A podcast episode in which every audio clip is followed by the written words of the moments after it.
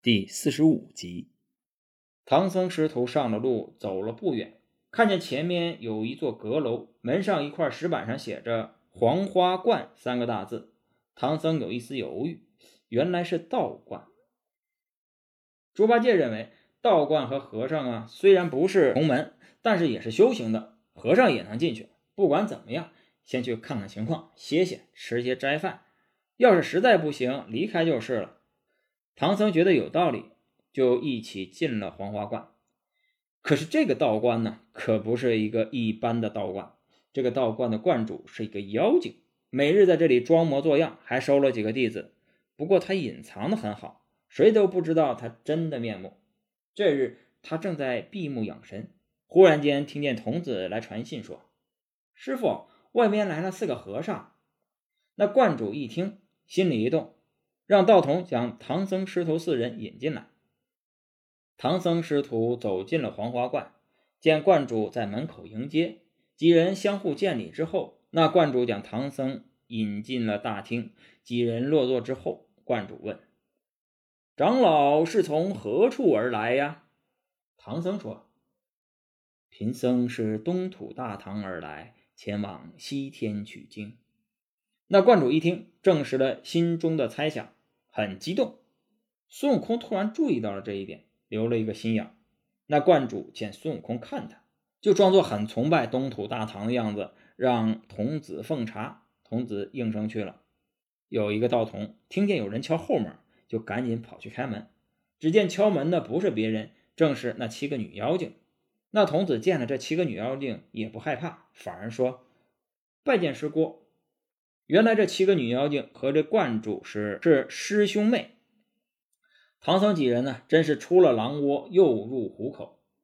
那几个女妖精询问开门的小道童：“你师傅在观中？”童子说：“正在前面陪客人说话呢。师姑们，请先去后厢房休息。”说着就领了几个女妖怪去了后厢房。那些女妖怪进去之后，正好看见童子在倒茶。红衣女子就顺口问了一句：“是什么客人？”道童说：“是四个和尚。”红衣女子一听，心念一转，说道：“且慢，是什么样的和尚？”其他几个女妖精也回过神来，将道童围在中间：“是不是有一个白白胖胖的和尚？”那道童说：“对对，呃，确实有一个白白胖胖的和尚。”另一个妖精问：“是不是还有一个肥头大耳的和尚？”啊，对对啊，确实有。红衣女子一拍桌子：“姐妹们，是我们的仇人到了！童儿，去把你师傅请来。”道童放下茶盘，去了前厅，对观主耳语一番。那观主听见小道童的传话，眼珠一转，就对唐僧师徒四人说：“好，各位长老，我去去就来，失陪了。”说完就退了出去。观主来到后厢房，刚进去。就看见自己的师妹们跪在地上说：“师兄，求你为我们报仇啊！”观主急忙将他们扶起来：“啊，师妹们，快快请起，有话慢慢说。”蜘蛛精将事情添油加醋的说了一遍，那观主顿时大怒：“哼，想不到这些和尚竟然这么无礼！”气得将桌子上的茶杯都扫到地上。那观主生了一番气，稍稍平静之后。回头安慰蜘蛛精：“师妹们稍安勿躁，在此休息一番，我去收拾这些和尚。”说完，转身就要走。红衣女子拦住他说：“师兄，那白白胖胖的和尚就是唐僧，吃了他的肉可以长生不老。”其他的女妖精也说：“师兄，和他们打架，我们帮你。”观主呵呵的摆摆手，说道：“哈，不用打，不用打，一打若三分。”你们放心，我自有办法。说完，他召唤道童，端来四杯茶，又取出一包药来。那观主将药粉分别的放到了四杯茶之中，找出十二枚红枣，也分别放入四个茶杯中。又将一杯没有毒的茶端了上来，放了两枚黑枣在里面。然后让道童啊端着茶盘去前厅。女妖精问观主：“这是什么？”那观主对七个妖精说。妹妹啊，我这药若是凡人，只消一厘，下肚就死；就是神仙也只要三厘。这些和尚恐怕有些道行，就给他们三厘吧。蜘蛛精们这才知道，原来这药有剧毒。几个人觉得这个计策甚好，纷纷夸奖观主。观主离开之后，唐僧师徒就在那儿坐了好久，也没有人上茶，气得猪八戒咒骂：“还真是的，这么小气，纵使不被斋饭，也不用躲着不见吧？”沙和尚觉得有一点不踏实，悄悄地对孙悟空说：“师兄，是不是又要生祸端呢？不如我们悄悄走吧。”孙悟空不太在意，觉得自己几个人这么多大风大浪都经过来了，啊，不着急，我们再等等。好，各位长老，失礼了，失礼了，让你们久等了。各位长老，贫道适才是到后面吩咐小徒准备斋饭去了，故此失陪了。观主人未到，声音先到了。唐僧连忙站起身来，客套道：“啊，客气了。”观主又从身后道童的托盘上端起一杯茶，说。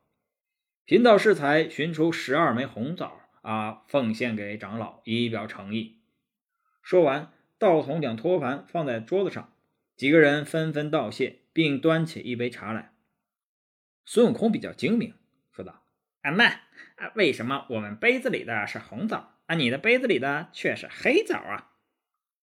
那观主一边暗骂这贼精的泼猴，一边满脸笑容的向唐僧几人解释道：“啊。”贫道杯中乃是隔年的黑枣啊，不及长老杯中的红枣香甜啊！听他这么一说，唐僧觉得孙悟空小题大做。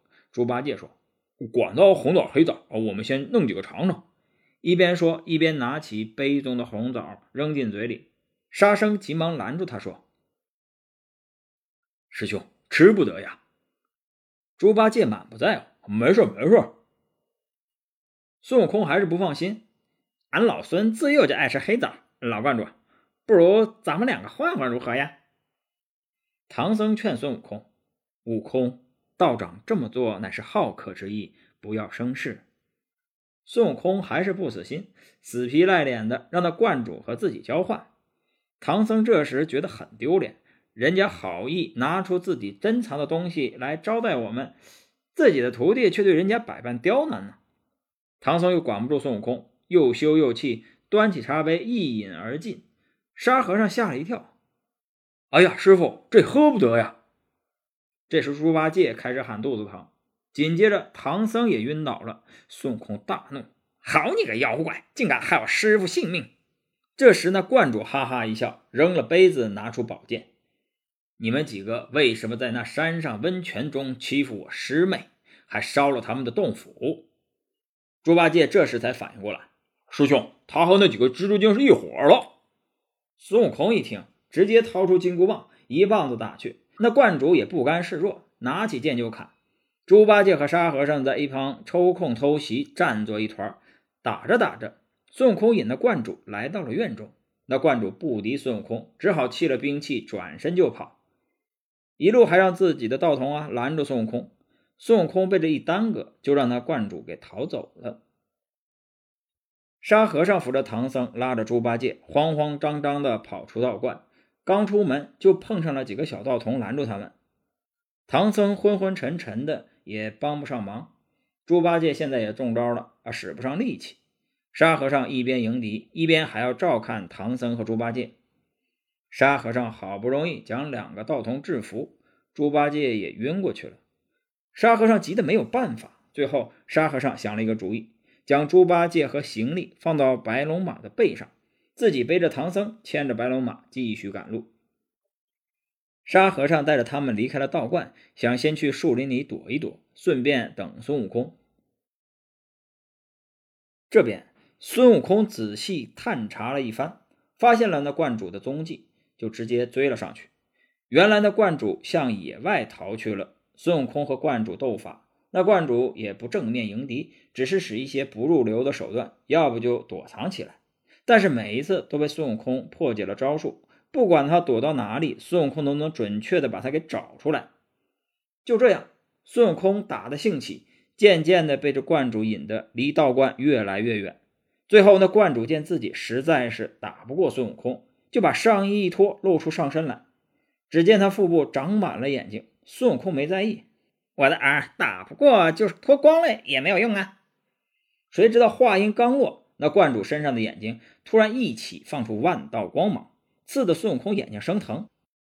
孙悟空被折磨的四处乱撞，撞碎了一座山，跑到河边将脸浸到河里，这才好了一些。